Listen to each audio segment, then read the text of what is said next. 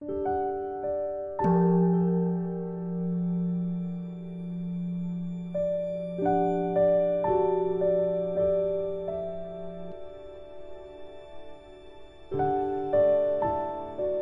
家好，很高兴又到了我们一起学习广论的时间了。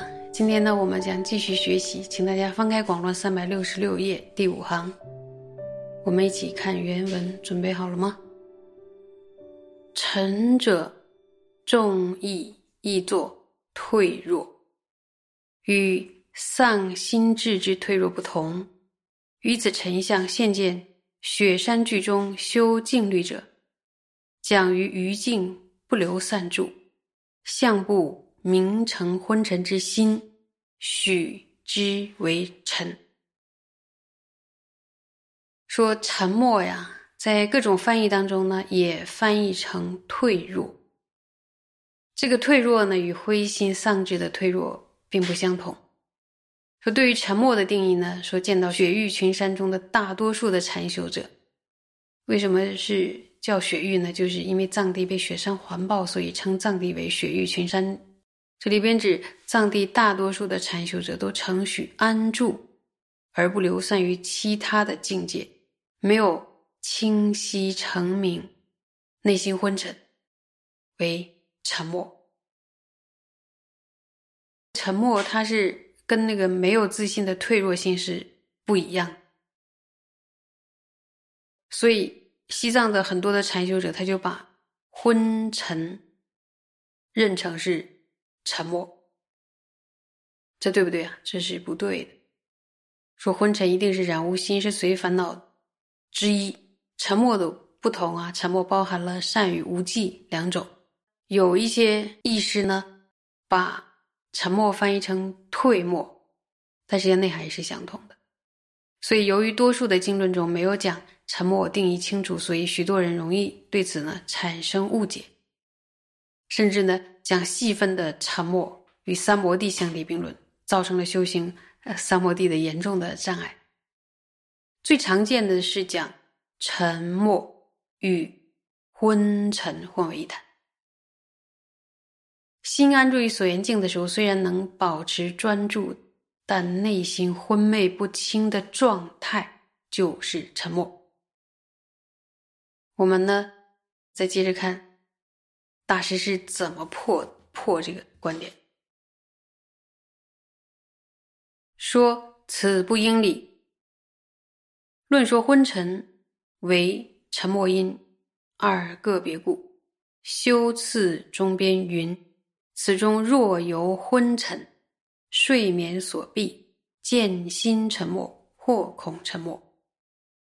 这里边说啊，藏地大多数的禅修者，这个程序是并不合理的，因为提到昏沉为沉默的因，所以昏沉与沉默这两者是各不相同。那昏沉与沉默这两者不相同，依据是什么呀？就是因为修辞中编中说说对此呢，如果见到被昏沉与睡眠复辟，以至于内心沉默。或者有沉默的危险。那么再接下来，《解深密经》亦云：若由昏沉及睡眠而致沉默，或由随依三摩波底诸随烦恼之所染污，当知是名内心散动。此说由昏沉及睡眠力令心沉默，名内散乱故。那么这段呢是《解释密经》说，因为《解释密经》中呢也说，如果由于昏沉与睡眠呢导致沉默，或者由于任何等质的随意烦恼造成的染污，这就是内在的心散乱。那么《解释密经》的这段经文中有提到，如果由于昏沉和睡眠的力量导致内心沉默，就是内在的散乱。这段《解释密经》的经文中所说的三摩波底是什么呢？就是等质的意思。那随一三摩波底，诸随烦恼，就是任何等质的随烦恼，也就是障碍我们获得等质的这种随烦恼。好，我们接着往下看，看集论啊，从这开始看。集论意于说随烦恼散乱之时，说其沉默，然彼说散乱亦有善性，非定然污。那这一段是什么意思呢？说极论虽然也在说，也在说随烦恼的散乱的段落中也宣说沉默，但是极论中那个段落中有说到六种散乱。自性散乱啊，外散乱、内散乱、相散乱、粗重散乱、作意散乱啊，这六种散乱中呢，也有善法。所以集论中宣说散乱的段落时候所说的散乱，不一定都是染污的，也就是不一定都是与烦恼相应的，也就是不一定是散乱。那么在修次中边还有解深密经中呢，都有说到，就是从昏沉升起沉默。所以昏沉和沉默两者间有没有因果关系呢？是有因果关系，所以是不一样的。那么在集论中宣说二十种随烦恼当中的散乱的时候，也有讲到，也有讲到散乱嘛。但是集论中的那个段落中所说的散乱包含了什么呀？刚才讲过，包含了善法。由此可以知道呢，沉默也有善法，是这样吗？沉默也有善法。细分的沉是善，那么粗分的沉是什么？是无记。至于昏沉呢，就只有无记跟不善两种，而且昏沉呢，一定是烦恼，因此两者并不相同。我们呢，接着往下看。是故昏沉，如极论云：云何昏沉？为痴分摄。心无堪能，与一切烦恼及随烦恼助伴为业，是痴分中身心沉重无堪能性。据舍是云：云何昏沉？谓身重性及心重性，即身无可能性，即心无可能性。那么接着又要说经论中的一句，说因此呢。所谓的昏沉，在集论中提到，什么是昏沉啊？就是指愚痴分所设的内心不堪能，具有作为一切烦恼与随烦恼助伴的这样的一个作业。所以，昏沉是愚痴的部分，一种呢身心沉重的不堪能。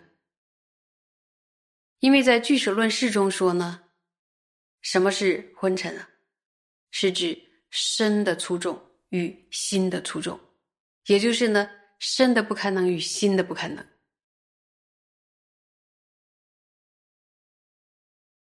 我们再往下看，再看沉默，沉默为心力缓直所缘之直取向，不及明现所缘，或不坚持，故虽有成净分。若所缘直取向不及明显，即成沉默。修辞中边云：若时如盲，或如有人去入暗室，或如闭目，其心不能明见所缘，因之耳时已成沉默。未见舆论明说沉相。注意这段是沉默。沉默，所谓沉默是什么？是指内心松懈了直取所缘的这个直取相，因而呢，不再极其清晰或牢固的直取所缘。所以呢，即使具有成名的部分，但是如果已经没有了极其清晰的所言之取向，就会成为沉默。因为呢，在修次中边中说，注意听哦，注意听，在修次中边中说。何时有如天生的盲者，或者如同有人处在黑暗当中，或者就像闭上双眼一般？当内心无法清晰的看到所缘的时候，应当了知，那个时候已成为沉默。在其余的诸大教典中，没有见到过明显指出沉默的定义。那问大家？在集论和俱舍论释中，把昏沉归类在贪嗔痴的哪个烦恼里边？愚痴中，对不对？那它会造成身心的什么状态呢？就是身也沉重，心也沉重。可以自由的修善法吗？不可能，无法随遇而自由的修善。那么沉默的状态呢？就是心在执其所缘境的时候，力道迟缓、松弛，然后导致无法清晰的显现对境，或者即使能够清晰显现，但是因为执持的力弱了，导致呢明分无力。所以前者虽然有助分，但是没有明分，是粗分的什么呀？沉默。那么后者呢，则是助分、明分都有，但是因为没有明分力，就是明分无力，所以它归类为细分的沉默。注意，沉默有粗和细。修次中边又提到说一个譬喻，记得就是像一个盲者，还形容说进入了一个暗室。把双眼睛闭上，那就无法清晰的看到外景了。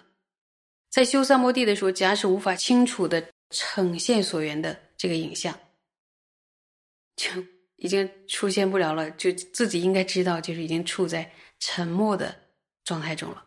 这一段呢，让我们认识什么叫做沉默，对吧？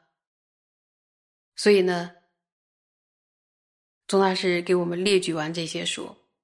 除此之外，在其他的经论中没看过比这个更清楚介绍沉默的依据了。这个很美吧？这些三摩地的障碍的，在这中间像画像一样都给他们画了。